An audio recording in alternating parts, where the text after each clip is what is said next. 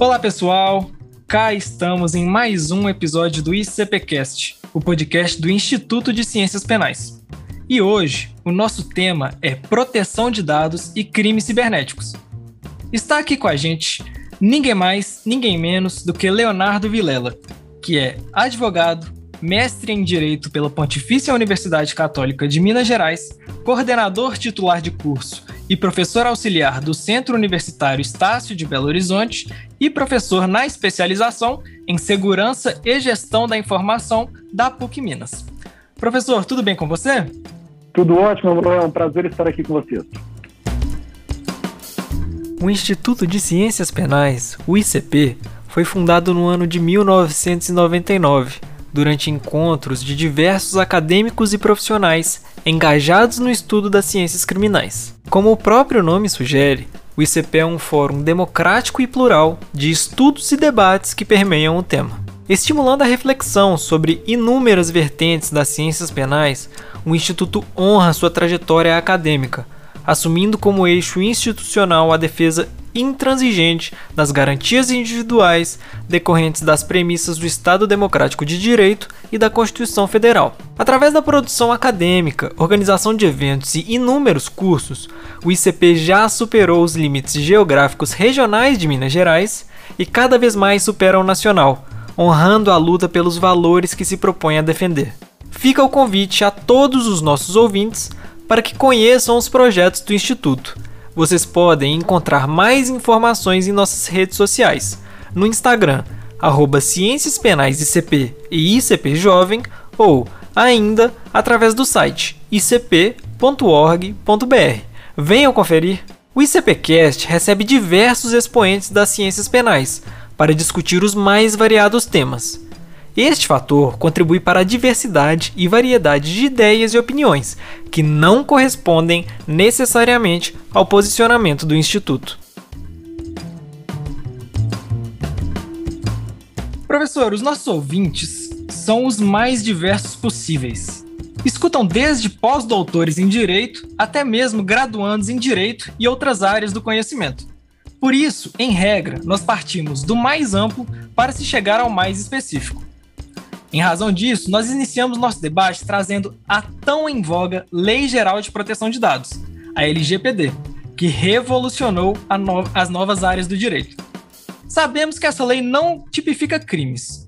Contudo, é possível dizer que ela tem algum impacto criminal? E se sim, qual? Manuel, essa pergunta é muito importante, porque primeiro vamos contextualizar o que é a LGPD. A Lei Geral de Proteção de Dados ela trouxe uma responsabilização daquela pessoa que, ou daquela empresa que cuida dos dados de terceiros. Então, isso é uma tendência mundial, né? inclusive foi muito reforçada depois daquele escândalo da Cambridge Analytica, é, que traz uma ideia de seguinte: os dados eles não são da empresa. Então, se uma empresa ela recolhe dados pelo Facebook, pelo Instagram, pelo site, esses dados continuam sendo daquela pessoa. Então, a LGPD ela trouxe essa responsabilização, essa obrigação de que as empresas e as pessoas que lidam com dados de terceiros, elas tenham essa responsabilidade. Especificamente no aspecto penal, você disse muito bem, ela não traz nenhuma tipificação, ela não traz condutas delituosas, mas ela traz, sim, uma necessidade de que as empresas e as pessoas elas tenham uma, uma, um cuidado redobrado com o tratamento desses dados. Por quê? Porque nós sabemos, inclusive dentro da, da teoria do crime, a possibilidade de responsabilização por omissão ou por ação. E como nós podemos garantir que um dado utilizado ilicitamente para um delito, para um delito comum, para um estelionato, por exemplo, que o detentor daquele dado ou seja, aquela empresa ou o responsável pela segurança daquele dado, ele não possa ser responsabilizado. Então, a LGPD traz uma nova visão de possibilidade de responsabilização de terceiros por condutas omissivas, inclusive. Né? Por isso, a LGPD também é um, uma área de pesquisa desse tipo de responsabilização penal. Obviamente, também traz outras questões, como a própria a própria Autoridade Nacional de Proteção de Dados é, agir como um órgão policial. É realmente bem, bem legal essa sua resposta, Léo. E eu acho que responde bem a, a, a nossa pergunta. Ainda nesse tema, é, entra justamente em discussão a Autoridade Nacional de Proteção de Dados, que foi sancionada em 2019 e ela é responsável, em síntese, por aplicar e fiscalizar a já citada LGPD. E aí cabe o seguinte questionamento: a ANPD possui poder de polícia? Qual que é a natureza jurídica dessa autoridade e como que é a composição dessa autoridade? Bom, pois é, isso até é uma oportunidade que você me dá de complementar o que eu falei anteriormente sobre a ANPD, a Autoridade Nacional de Proteção de Dados, agir como órgão policial. A ANPD ela foi criada pelo Decreto 10.434 de 2020 e ela não é não é constituída como órgão de segurança pública. Ela não é definida como um órgão policial. Porém, lá no artigo 20 do decreto, ele diz que, entre outras atribuições da NPD, ela pode fazer auditorias em base de dados. Isso significa que a NPD, sem um mandado judicial, ela pode fazer uma fiscalização em uma empresa e ter acesso àquela base de dados daquela empresa. E por base de dados, leia-se e-mail, informações de sistemas, arquivos, tudo que hoje, e na, como você disse na introdução, né, vivemos em uma sociedade cada vez mais informatizada, tudo que aquela empresa pode ter. E ainda no decreto, diz que é responsabilidade da NPD informar ao Ministério Público e aos órgãos de polícia judiciária quando ela encontrar eventual conduta delitiva. Então, quando se fala em poder de polícia da NPD, ela tem um poder muito amplo. Ela tem um poder de acesso de informações, e vamos lembrar de novo, Hoje em dia, quando nós pegamos o nosso celular, praticamente a nossa vida inteira está no celular. As nossas conversas, as nossas fotos, os nossos e-mails, né? Tudo, todos os arquivos que trocamos via WhatsApp, via Telegram, tudo isso está no nosso celular. Imagina o que não está num servidor. Nós, por exemplo, utilizamos serviço de nuvem. A NBD tem o poder tanto de vasculhar o que está no servidor de uma empresa, no serviço de nuvem onde ela guarda isso, e se ela entender que há ali algum tipo de delito, informar ao Ministério Público e à Polícia Judiciária. Lembrando que essa atribuição dela, de acordo com esse decreto, desobriga ela de ter um mandado judicial. Então, nós podemos ter provas obtidas sem mandado judicial de forma legítima sendo utilizadas em processos penais. Nossa, assim, é uma questão um pouco complicada isso, é, porque, assim, toda essa questão tecnológica, ela está começando, como eu disse, a entrar em voga, mas realmente é, padece um pouco de, de, dessa regulamentação. A regulamentação começou, só que ainda é muito pouco, assim, perto do universo que a gente vive, perto do momento que a gente vive, ainda é muito pouco. E aí a gente começa a observar alguns problemas é, realmente, por exemplo, na NPD, de, da dispensa, por exemplo, do, como você bem disse, do, do mandado judicial para a obtenção dessas informações, que são informações privativas do indivíduo. E é óbvio que o direito processual, ele deve, processual e constitucional, ele precisa tutelar todas essas questões.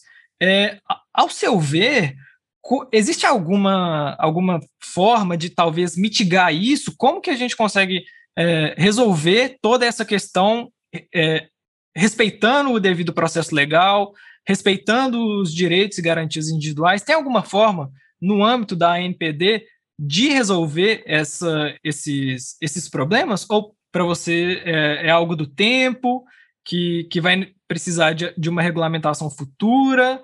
É, qual é o seu posicionamento a respeito disso? Olha, Manuel, é, de fato, é algo até um pouco assustador. Eu acredito, é, e eu acho que sim, nós precisamos de buscar uma proteção quanto a isso. Né? Vamos lembrar que processo é garantia. E ele não é uma garantia sobre qualquer coisa, ele é uma garantia contra o arbítrio do Estado. Então, quando nós vemos uma, um, um órgão administrativo de Estado com tanto poder, é natural que, que venham a existir discussões sobre limitações a esse poder. Como, e eu acho que vai acontecer com a, o poder da NPD, mais ou menos o que, a discussão que a gente está vendo nos últimos anos sobre o COAF, né? Ah, onde o COAF ele pode fazer um relatório financeiro sobre determinada pessoa e, a partir disso, ser utilizado em investigações. Nós vimos, inclusive, em operações midiáticas recentes em que o COAF ele foi consultado, inclusive, informalmente. Então, eu acredito que é necessário, sim, uma limitação quanto a isso, e essa discussão, ela precisa de acontecer. E não estamos diante de uma discussão segurança contra privacidade. Nós estamos diante de uma discussão de arbítrio do Estado. Até que ponto nós permitiríamos que, sem um controle jurisdicional, sem uma ordem judicial, a, os dados, a base de dados de uma empresa ou de uma pessoa possa ser vasculhada ilimitadamente. Então, isso é algo que preocupa e é algo que eu acredito que deve sim preocupar, mas nós estamos longe de uma definição sobre isso. E para ser, para ser muito honesto aqui, não só nós, Brasil, mas todo mundo, todo mundo que vem desempenhando essa, que vem tratando, né, da proteção de dados no âmbito de agências estatais vem é, é, questionando sobre isso, vem discutindo sobre isso. A Espanha tem discussões muito é, interessantes sobre essa questão dos limites da autoridade de proteção de dados europeia. Né? E eu acho que é algo que vai, que vai inevitavelmente ter que acontecer também no Brasil. Sim, de fato são, são considerações, como você bem disse, bastante assustadoras e é assim é o grande dilema do, desse mundo moderno, né? É, o mundo evoluiu, a tecnologia evoluiu em um tempo em um curto espaço de tempo, um curtíssimo espaço de tempo, evoluiu muito em um curtíssimo espaço de tempo, e o direito não acompanhou. Tanto o direito processual, algumas vezes o, o próprio direito material, e, sem dúvida, é uma questão que precisa ser debatida nas academias, é preciso ser debatida no judiciário, no legislativo, porque é uma questão assim que hoje é inafastável do cotidiano brasileiro e, e mundial.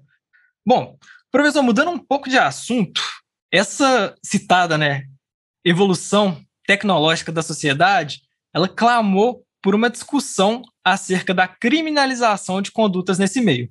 E daí, diversas reflexões acerca de crimes cibernéticos foram fomentadas. Sobre esses crimes cibernéticos, o que são?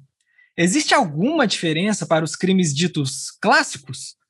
E como funciona uma ação penal contra o agente que comete crimes cibernéticos? Funciona da mesma forma? Pois é, ah, só até que eu vou acrescentar isso nessa resposta também, Emanuel, é, mas você citou sobre a evolução tecnológica. Ah, se você imaginar, 10 anos atrás, nós não tínhamos WhatsApp. Nós não tínhamos como uma pessoa conversar com a outra com vídeo. 20 anos atrás, era irreal imaginarmos que nós poderíamos, por exemplo, fazer transações bancárias pelo celular. Então, a tecnologia ela vem evoluindo muito rápido. E esta evolução ela obviamente traz dificuldades, inclusive porque o nosso sistema legislativo ele não evolui com a mesma com a mesma velocidade. Então, é, você você cita a questão dos crimes informáticos. Recentemente, nós foi em 2012, nós tivemos os primeiros crimes informáticos, né, incluídos no Código Penal que era invasão de dispositivo informático. E veja como a tecnologia é algo tão novo que é, a legislação não era especialmente técnica nesse sentido. Tanto que o crime de, de invasão de dispositivo informático, anteriormente, o bem jurídico que ele deveria proteger, que era a privacidade, ele não protegia. Porque ele permitia que um agente invadisse a privacidade de outro sendo uma conduta atípica se aquele dispositivo fosse da pessoa que estava invadindo, ou seja, se eu empresto um, isso na legislação anterior, antes da mudança que ocorreu esse ano. É, se eu emprestasse um computador para você utilizar, eu poderia invadir este computador, bisbilhotar toda a sua privacidade, que era o bem jurídico, e vamos lembrar que a privacidade está previsto lá como direito fundamental no artigo 5 inciso 10, né? e não, a minha conduta seria atípica. Por quê? Porque o computador é meu, mas a privacidade é sua. Então, esse ano houve uma alteração para corrigir em partes este problema. Agora, há ainda esta discussão sobre o que é um crime informático. A crime informático, então, é aquele que utiliza de computadores. Bom, se for assim, e eu matar alguém jogando um monitor na cabeça dele, eu teria cometido um crime informático. E não. Nós temos crimes informáticos, os chamados puros, e os impuros, os próprios, os impróprios e os mistos. Né? Os crimes próprios, informáticos próprios, são aqueles eminentemente informáticos. São aqueles onde nós estamos falando que o bem jurídico ele é atingido diretamente no dispositivo informático. Né? É o crime contra a privacidade, por exemplo. Nós temos os crimes impróprios, também chamados de misto, onde o bem jurídico ele não é, não está contido dentro do dispositivo informático. É, por exemplo, o estelionato, que ele visa um crime contra o patrimônio, mas ele é praticado através de um dispositivo informático. Por exemplo, o sujeito que falsifica um e-mail e envia um e-mail falso para alguém para conseguir uma vantagem indevida. Então, nós temos uh, os crimes informáticos próprios ou puros, que são aqueles que são praticados e o próprio bem jurídico está atingido dentro do dispositivo informático, dentro daquele modus operandi, e temos os impróprios ou impuros, onde o dispositivo informático ele é um meio para se atingir o bem jurídico, por exemplo, o caso do patrimônio. É bastante esclarecedora essa sua resposta e me causou uma, uma certa indagação. É, atualmente a gente está vendo que, assim, que nosso, nosso Código Penal ele entrou em vigor em 1942, então, assim, já tem muito tempo. E é, a gente não pode falar, né? A gente não pode deixar de falar nessa nossa discussão de como esse Código Penal e o Código de Processo Penal também, como eles vão sendo simplesmente remendados. Não é construído um novo Código Penal, não é construído, não é idealizado um, um novo Código de Processo Penal. É, um exemplo disso é o pacote anticrime, obviamente, que trouxe diversas inovações, tanto para o direito material, tanto para o direito processual, e até mesmo mais recente, a tipificação desse crime de stalking, no artigo 147-A do Código Penal. E aí prevê é, a perseguição por qualquer meio, incluindo a internet. É, eu gostaria da sua opinião a respeito disso. Você acha que ficar remendando esses códigos é benéfico para o sistema jurídico ou você acha que realmente é necessário adequar integralmente o, a, a nossa legislação processual penal é, para acompanhar essa evolução tecnológica e até mesmo da, da sociedade?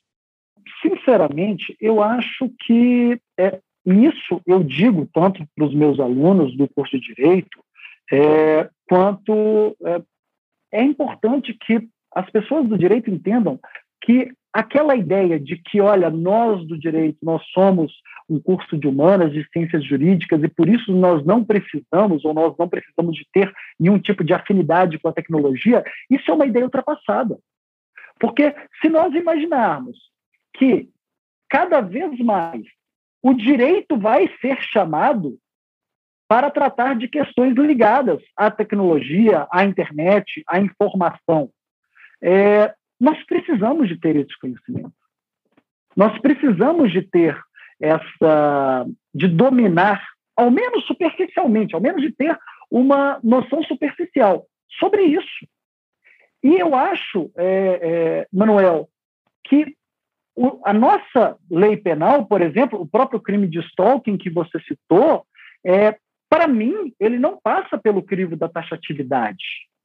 Porque você não tem definido o que é perseguir alguém, né? Reiteradamente, reiteradamente, o que é perseguir alguém? Então, você ir no Instagram de uma pessoa todo dia e ver se ela está se ela está postando alguma coisa nova, você comentar, você tirar um print, isso é considerado perseguição? Será que algum juiz vai entender que isso é perseguição? Eu não sei.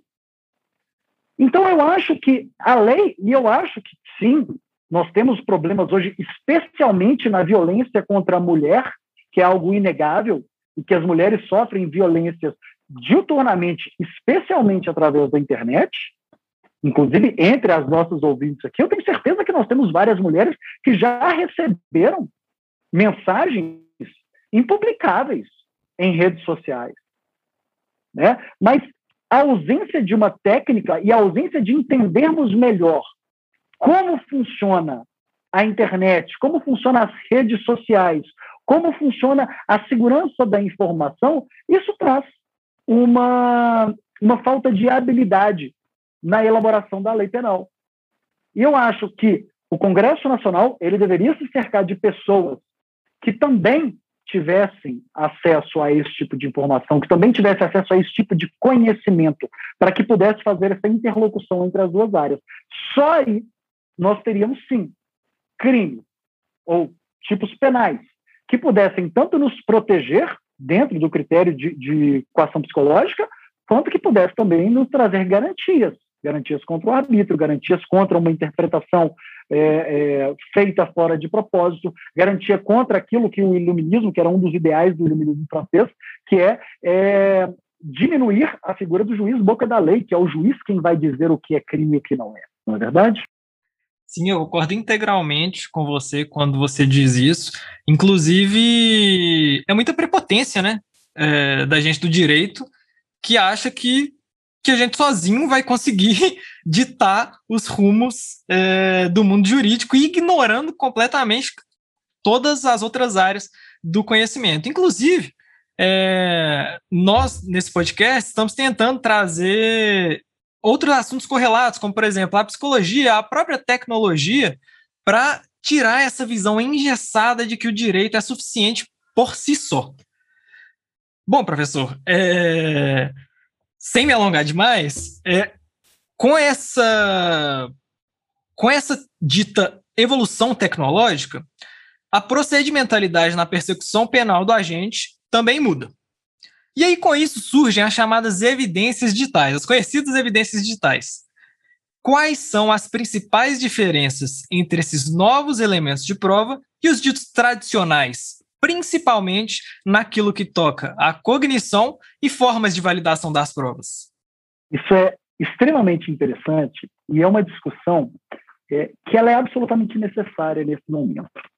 Uh, nós estamos no momento, especialmente aqui em Minas Gerais, não sei os nossos ouvintes do restante do Brasil, mas aqui em Minas Gerais, nós estamos agora, a partir do, do de 2020, com a pandemia, é, tendo efetivamente o processo eletrônico. Como que nós lidávamos com. Isso é só para dar um exemplo da importância de se discutir evidências digitais, Manuel. Como que nós lidávamos com uma prova documental, por exemplo, em um processo antes? A pessoa tinha uma declaração, ela juntava essa declaração no processo, e se fosse o caso, teria-se uma perícia, uma perícia grafotécnica, por exemplo, para saber se, olha, a assinatura desta pessoa realmente veio do punho escritor do fulano? E com isso, nós tínhamos, então, uma possibilidade de é, validação daquela prova sempre dentro do contraditório, né? porque prova é aquilo que é construído em contraditório, ou, pelo menos, se ela for irrepetível, que ela possa ser validada em contraditório. A cadeia de custódia das provas tem esse objetivo. Agora, nós estamos diante de uma sociedade que cada vez mais está informatizada, tem-se a vida, nós já citamos aqui em alguns momentos, tem-se nossa vida toda em dispositivos informáticos, os documentos deixaram de ser assinados fisicamente para ser, por exemplo, um e-mail. Eu pego um e-mail e eu junto, vamos supor aqui em um processo. O sujeito ele pega um e-mail e ele junta este e-mail no processo para dizer: olha, a vítima mentiu, porque ela mesma afirma o contrário neste e-mail. E aí? Então, nós temos uma ideia de que, olha, eu estou juntando o e-mail aqui, isso é uma prova. Mas e se chega na audiência e a vítima fala o seguinte: esse e-mail não é meu. Não foi eu que escrevi este e-mail. Nós não temos como fazer um exame grafotécnico. Então, qual é a solução? Nós temos já há algum tempo, o Instituto Open Society for, for Internet, ele criou uma resolução chamada RFC 3227. E nós temos, inclusive, uma norma ISO a partir dessa RFC. E ela traz justamente critérios de validação de evidências digitais. A primeira coisa do critério de validação é que a evidência ela precisa de ser confrontável. O que, que é uma evidência ser confrontável? Eu preciso de saber como que você obteve essa evidência e eu preciso de poder validá-la. Eu preciso de ver isso. Mas é um arquivo, é um e-mail que está no computador, como é que você vai ver isso? Toda comunicação feita através de uma rede de computador, inclusive a internet, ela traz metadados. Esses metadados, eles são capazes de validar se este e-mail ele é efetivamente verdadeiro ou ele não é verdadeiro. Pelo seguinte, Emanuel, nós podemos trazer, nós podemos pegar, por exemplo, um arquivo em PDF e alterar facilmente, com alguns cliques. Num editor de PDF, você altera. Num editor de PDF, você insere informações, você exclui informações, você muda o nome de uma pessoa. Mas os nossos ouvintes, eles podem imaginar o seguinte: bom, para isso nós temos ata notarial, não é verdade? O que é a ata notarial? É aquele procedimento onde a pessoa vai até um cartório de notas, ela mostra algo para o tabelião e ele coloca em papel de que aquilo que foi mostrado é verdadeiro. Mas e se, por exemplo, vamos supor que o seu e-mail é emanuel@icp.org.br. Vamos supor que eu mande para mim mesmo um e-mail, ou seja, o meu e-mail é que está no remetente, e eu altero ele em PDF para emanuel.icp.org.br. E eu chegue com o meu computador lá no cartório e diga para o tabelião: Olha, eu recebi este e-mail. Diga-se de passagem aqui que a corregedoria, especialmente do Tribunal de Justiça de Minas, que eu conheço, ela tem regras específicas onde exige-se uma atenção do tabelião antes de fazer a ata notarial de documentos. Mas é uma ação humana. E se o tabelião é induzido a erro e realmente coloca numa ata notarial que este e-mail foi enviado pelo emanuel.cp.org.br, como que fica isso? Então quer dizer que esse e-mail é verdadeiro? Claro que eu não quero entrar aqui na discussão em verdade por correspondência ou da verdade real.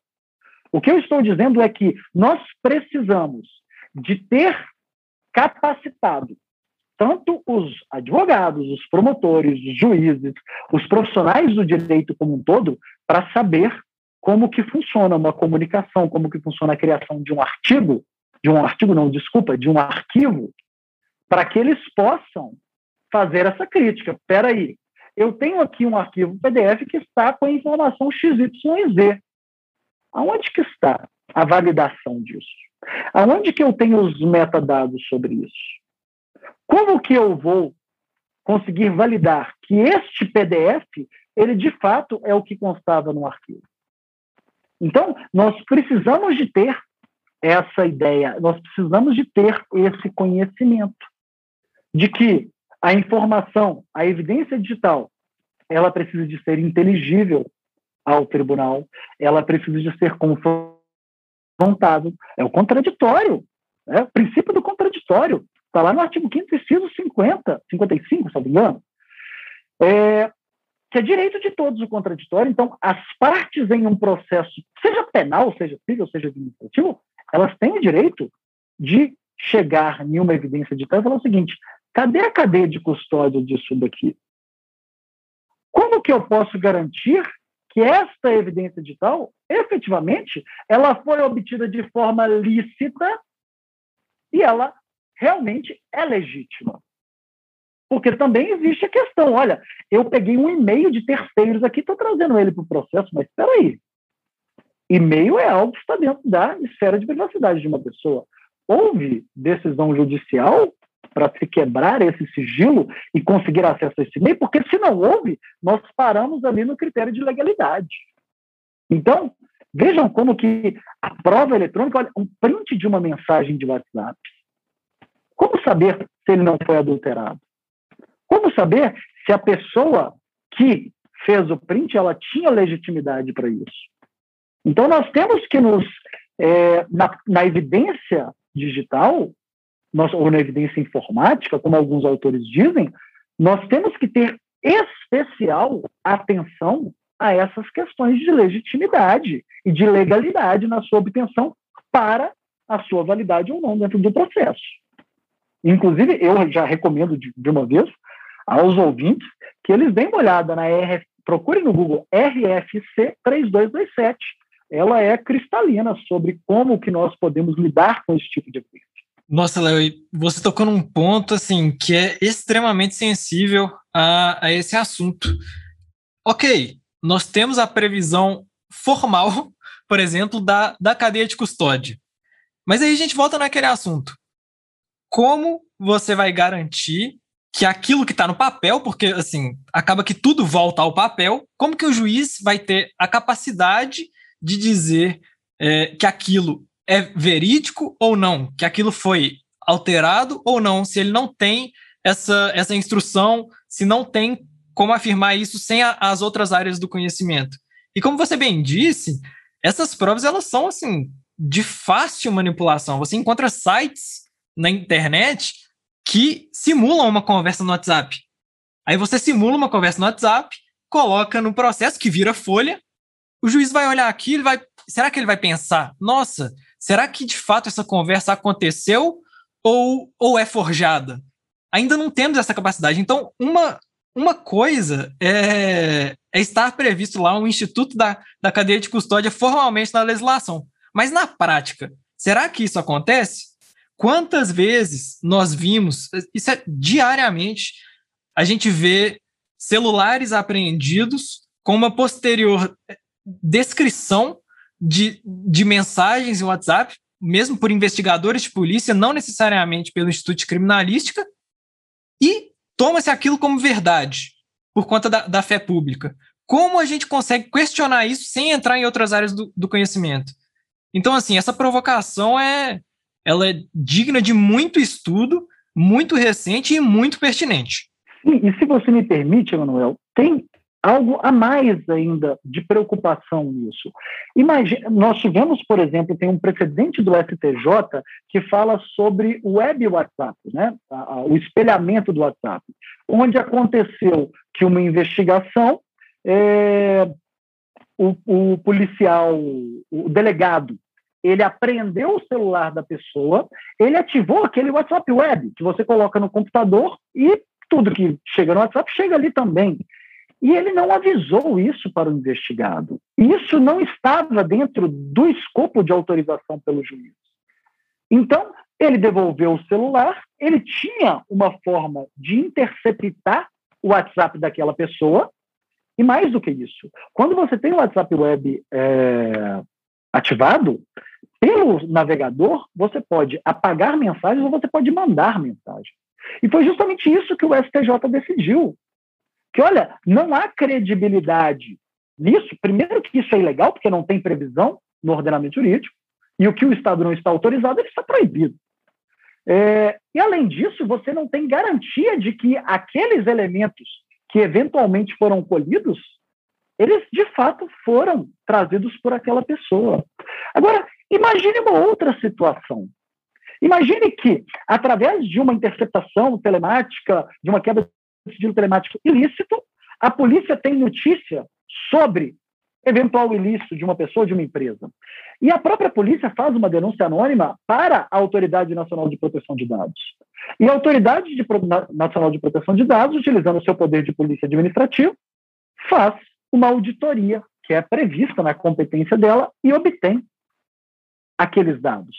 Ou seja, foi utilizada a Autoridade Nacional de Proteção de Dados para dar uma visibilidade de legalidade a algo que, se nós formos utilizar a teoria jurídica, isso é chamado de frutos da árvore envenenada. Né?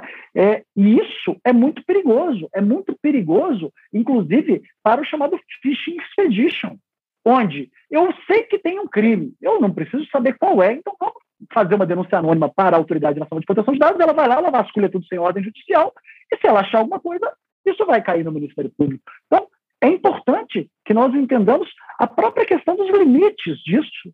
Né? A, a, a, até fugindo um pouco do assunto, se você me permite, Emanuel, hoje, no dia que nós estamos gravando esse, esse podcast, saiu uma notícia que me incomodou um pouco. É, falou sobre uma operação do FBI que prendeu mais de, 8, de 800 pessoas e mais de 48 milhões de dólares em espécie de uma, é, de uma operação contra a lavagem de dinheiro do tráfico. E aí eu fui ler a reportagem e ela mostrava que os agentes do FBI eles se infiltraram em algumas pessoas, numa organização que elaborava software de criptografia. E eles conseguiram a cooperação dessas pessoas, então é, é, as pessoas que trabalhavam lá se tornaram também agentes infiltrados, né, trabalhando para o FBI, e eles criaram, então, um software chamado Anon, e venderam esse software para diversas organizações, venderam, que eu digo, não necessariamente economicamente, isso a, a reportagem não mostra, mas eles divulgaram para diversas pessoas de organizações criminosas que, olha, se você quer ter a sua conversa é, garantida que os agentes da lei não irão é, ter acesso, use o software Anon. Só que, na verdade, o software Anon ele era um software criado a pedido do FBI por esses agentes infiltrados.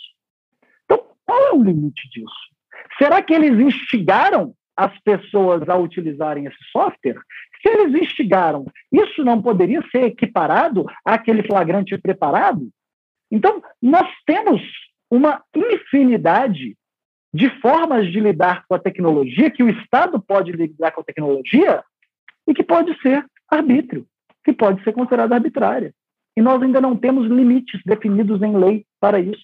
Nós não temos ainda limites específicos para essa questão, justamente porque aquilo que nós conversamos né, é tudo muito novo. E aos poucos nós vamos entendendo e vamos direcionando quanto a isso. Eu vou, eu vou citar para você, por exemplo, que em 2010 nós tínhamos precedentes do STJ dizendo que se uma pessoa ela é presa e ela está com um telefone celular, esse telefone celular ele pode ser vasculhado, porque isso na verdade seria uma análise de coisa apreendida. Do mesmo jeito que você poderia vasculhar é, o carro de alguém preso em flagrante. Alguns anos depois, o STJ mudou a sua orientação de que não. O que tem dentro do telefone celular faz parte do âmbito da privacidade, da vida privada da pessoa. Portanto, mesmo que a pessoa tenha sido presa em flagrante, o celular dela não pode ser vasculhado sem uma ordem judicial para afastar essa garantia da privacidade. Então, aos poucos, essas, essas discussões elas vão surgindo. Né? E nós temos que aproveitar delas, e, de novo, eu reforço para todos os nossos ouvintes que são da área do direito. Nós precisamos de entender mais sobre isso. Nós precisamos de entender mais sobre como a tecnologia funciona, como que os dispositivos informáticos funcionam. Sim, sim, e, e exatamente. Nós precisamos entender esse tema justamente para impor limites à, à, à utilização desse. O, o, os exemplos de, de legalidade são inúmeros. Aqui no Brasil mesmo, não precisa ir nem, nem longe. Aqui no Brasil, é, teve-se notícia de que a, a nossa polícia ostensiva estava trocando os chips do, dos celulares e aí funcionava como uma espécie de, de agente infiltrado, ficava sabendo de toda e qualquer movimentação é, no, no âmbito da prática de algum crime, de algum local, e a partir daí agia. Qual que é o limite? A gente, nós precisamos colocar, impor limites a essas questões de maneira urgente. E aí, aproveitando que, que nós trouxemos essa, esse ponto do, do agente infiltrado, já encaminhando para o final, para a parte final desse episódio, é, vale mencionar que a Lei 3.964 de 19, popularmente conhecida como pacote anticrime, trouxe à legislação a nova figura do agente infiltrado virtual. Aproveitando, do que se trata essa nova técnica de investigação e qual é a diferença entre ela e a já conhecida técnica do, do agente infiltrado tradicional previsto tanto na lei de drogas e na lei de organizações criminosas? Emanuel, se você me permite uma expressão aqui para tentar responder a, a, sua, a sua pergunta, eis o mistério da fé. É difícil saber. É difícil saber, especialmente porque o artigo 10A, que trata sobre o agente infiltrado virtual, ele é vago. Ele não nos diz o que essa pessoa pode fazer, ou seja, até onde ela pode ir e até onde ela não pode, quais são os limites dela. Ele não nos diz. Sim, ele fala que tem que ser demonstrada a necessidade, né? tem que é, indicar o nome das pessoas e, quando possível, os dados de conexão ou cadastrais que permitam a identificação dessas pessoas. Mas nós sabemos que, muitas vezes, em uma investigação, você investiga X e descobre que Y, Z e W estão também envolvidos. Então, como que ficaria isso? Como que funcionaria isso? E caso de se achar provas que não são exatamente o objeto daquela investigação, como que se coloca isso? Eu vou, eu vou citar um exemplo. Ah, crimes de pedofilia, ninguém, obviamente, irá defender ah, a prática dos crimes de pedofilia. Mas como que o agente filtrado ele vai ser colocado por exemplo, para buscar autores de crime de pedofilia. Ele pode dizer que os autores, ah, os investigados são indeterminados, e ele buscar em fotos da internet fomentando, olha, alguém tem fotos de pedofilia? Qual é o limite? A lei não traz este limite. Né? E isso é um problema. E aí eu cito uma frase interessante do professor Rômulo Carvalho, defensor público aqui em Minas Gerais, que ele disse em outro contexto, mas que vale muito. É absolutamente necessário investigar, mas a investigação ela deve ser feita, ela pode e deve ser feita é, assegurando as garantias fundamentais, evitando o arbítrio. Né? Então, o agente infiltrado, nós temos esse problema. Qual é o limite para ele? Até quão longe ele pode ir? Será que o agente infiltrado ele pode fazer o que o FBI fez, segundo a notícia que eu li hoje, né, sobre essa operação com esse software Anon? Será que ele pode entrar dentro de uma organização que está desenvolvendo software e buscar informantes, buscar delatores para desenvolver o software já abrindo uma backdoor para a polícia? Eu não sei. Sinceramente, de acordo com a Lei 13.964, eu não tenho essa resposta para dar. Sim, e e uma questão muito interessante mesmo, que, que a gente até passou por isso com outros entrevistados, é, é, é muito, muito mais interessante você propor o questionamento do que impor respostas. Então, se uma coisa não tem uma resposta pronta, se não tem como, com base no que a gente tem até hoje, informar uma resposta, vamos pesquisar. É muito mais valioso propor questionamentos do que impor respostas. Bom, professor, é, concluindo já esse episódio, nós temos a praxe de pedir aos, aos nossos entrevistados, primeiramente, considerações finais, caso necessário, acerca do tema que foi objeto dessa conversa, e a indicação de duas obras ao público ouvinte. E aí, dentro dessas obras, pode ser livro, série, outros podcasts, filmes, obras de teatro, desde que essas obras agreguem um crescimento humanista ao público. A gente apenas pede para que uma dessas obras indicadas seja relacionada a um tema não necessariamente e não estritamente jurídico. Como considerações finais, eu quero agradecer uh, muito a você pela atenção aí, pelo tempo despendido nessa conversa, agradecer a todos os ouvintes que nos acompanharam até aqui, agradecer a presidência do ICP e do ICP Jovem pelo belíssimo trabalho que fazem. E eu queria, de novo, reforçar a questão de que nós do direito nós precisamos de entender mais sobre como funciona isso, como funciona a informática, como funciona uma rede, como funciona um computador, como funciona um dispositivo de comunicação. E aí eu trago a primeira sugestão, a primeira indicação. Tem um curso em Harvard que chama, é, salvo engano, é CC50. Eu não sei agora se lá em Harvard ele tem, tem uma sigla diferente. Mas fato é, um brasileiro que fez esse curso em Harvard é um curso de ciência de computação, ciência de computação básico. Tá? Um brasileiro que fez esse curso em Harvard, ele traduziu esse curso para o português. Então, esse curso está disponível gratuito na internet. Então, procurem no Google CC50. Ele é um curso que vai ensinar para vocês do básico sobre como que um dispositivo, uma rede funciona, até uma, um início de programação, de linguagem de programação em algoritmo. Tá? Então, é a primeira indicação que eu faço.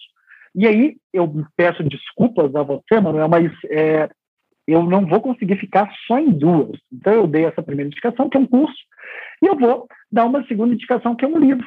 Um livro chamado Fundamentos da, de Segurança da Informação, que é da editora Brasport. Não é um livro jurídico. Ele não traz é, um conteúdo jurídico, mas ele traz um conteúdo sobre segurança. E se tem uma palavra-chave para o desenvolvimento de todos esses assuntos que nós tratamos aqui hoje, é segurança e privacidade. Essas duas palavras, elas são importantíssimas quando analisadas em conjunto, porque muitas vezes nós partimos de um falso dilema. Para ter mais segurança, nós precisamos de ter menos privacidade. Então, estudar privacidade e segurança é fundamental. E esse livro ele trata sobre segurança. O segundo livro que eu trago é o chamado Estudos Temáticos sobre o Pacote Anticrime, que é, dos, é uma coletânea do Lucas, os organizadores é o Lucas Carapiá Rios, o Luiz Gabriel Batista Neves e o Vinícius de Souza Assunção, lá da Bahia, queridos amigos lá da Bahia, que fizeram uma obra fenomenal. Tem também discussão sobre a questão do agente filtrado no pacote anticrime, lá atrás, mas que a gente pode trazer muitas coisas ainda para essa discussão atual. É, e, por fim, eu queria indicar dois documentários, que é o Privacidade Hackeada e o Dilema das Redes. São dois documentários que estão no Netflix, ou, ou na Amazon Prime, se não me engano, que tratam sobre isso. E é importantíssimo nós termos cada vez mais a noção de que nós não vamos a lugar nenhum se nós não tratarmos a privacidade como um direito fundamental, com a importância que ele merece. E esses dois documentários, eles nos dão uma, uma pequena, um pequeno aperitivo sobre como é a nossa privacidade ela é importante, e quanto a gente tem que ter muita atenção sobre como que os governos, e eu digo qualquer governo, como que os governos vão lidar com ela, tá bom? Era só isso, eu te agradeço muito. Professor, primeiramente, não se preocupe com extrapolar a quantidade de obras que nós recomendamos, porque esse é um tema que precisa de muito estudo, é um tema que, que é muito recente e por isso não temos tanta coisa para estudar. Então, quanto mais conhecimento, melhor. Gostaria de agradecer muito pela presença, muito pelos ensinamentos repassados, e eu espero que os nossos ouvintes se deleitem nesse conteúdo, nesse episódio, porque foram dicas, foram questionamentos realmente muito pertinentes. Bom, pessoal, chegamos a mais um fim de um episódio do ICPcast. Desejo a vocês um ótimo dia, uma ótima tarde, uma ótima noite e até um próximo episódio.